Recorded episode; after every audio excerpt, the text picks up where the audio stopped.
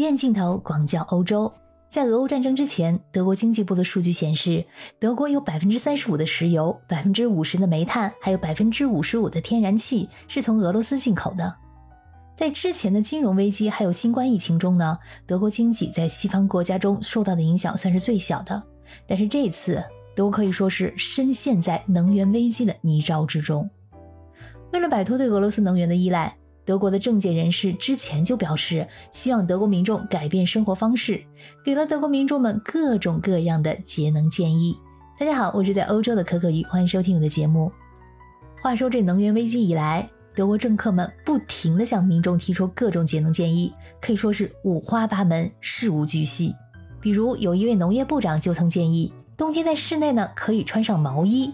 说到这个，我得解释一下，因为一般来说，冬天暖气开得很足，所以很多欧洲人都习惯在外套之下呢就穿一件短袖，或者穿得很薄。估计这以后啊，秋冬季节毛衣的销量会成倍的增长。不过，这个建议并没有受到德国人的欢迎。很多德国人表示啊，并不愿意为自由受冻。你可能想象不到，现在在德国，如何洗澡已经变成了一个政治话题。政客们会详细的告诉你洗澡应该洗多久，怎么洗，甚至连用不用搓澡巾都给你安排上了。连德国副总理哈贝克都出来表态，说自己已经大大缩短了洗澡的时间，自己的同事淋浴只需要五分钟。他还建议德国人骑自行车出行，并降低室内供暖温度等等。其实早在今年四月份，关于这个如何节约能源的洗澡方式的话题就曾经被推上过风口浪尖。不知道你是否有看到过这样一则流传甚广的新闻？那就是德国副总理号召洗澡只洗四个部位就够了。那在这里我要澄清一下，这并不是德国副总理的言论。我去找了一下德文的原文，虽然说副总理哈贝克曾经发表过很多节能的言论，比如说少开车甚至不开车，多使用公共交通系统。拉上窗帘取暖可以节省百分之五的能源，室内取暖温度降低一度，大约节省百分之六的能源等等。但是这个只洗四个部位是一位皮肤科医生的言论，他建议民众尽可能的少洗澡，少洗澡呢对健康有益，也可以降低能源成本。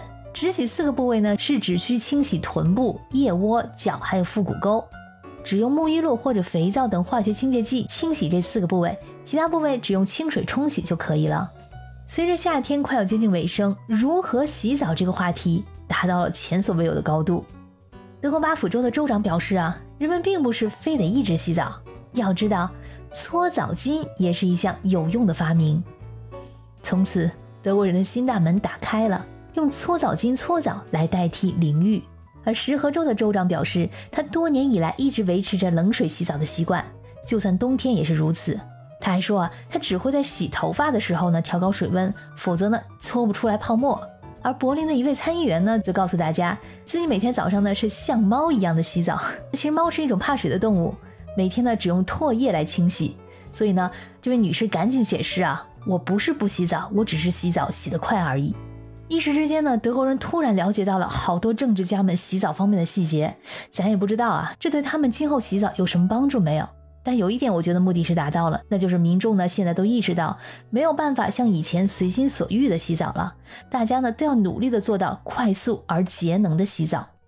就在前两天，八月二十四号，德国内阁批准两项新的规定，其中一项规定是呢，在公共建筑中供暖的温度不能超过十九摄氏度，走廊和门厅这些区域不应该再供暖了，社会机构呢不包括在内。另外，建筑和纪念碑不应该再为纯粹装饰的目的而照明。商店的霓虹灯啊，在晚上也被禁止。私人泳池不能加热。同时，在租房的时候取消对租户的最低供暖温度的承诺。还有，在这之前呢，有好几个城市不约而同的想到一个节约能源的方案，那就是把路灯关掉。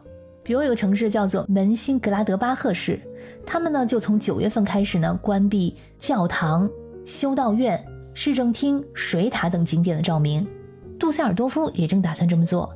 在不来梅呢，从晚上十点到第二天早上六点，很多路灯会被调暗百分之五十等等。但是民众们开始担心起来了，把路灯调暗，那会不会晚上走路不安全呢？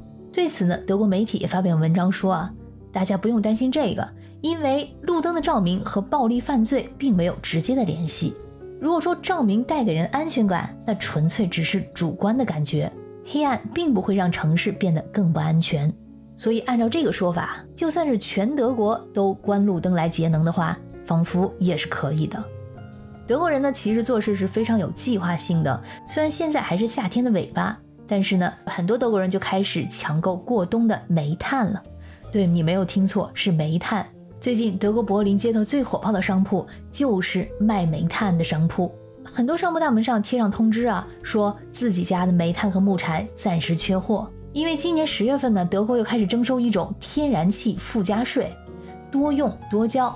这本来能源开支已经够多了，这对民众来说呢，简直就是雪上加霜。据估计，每年家庭平均的用天然气支出啊，将增加三百五十七欧元到一千一百九十欧元。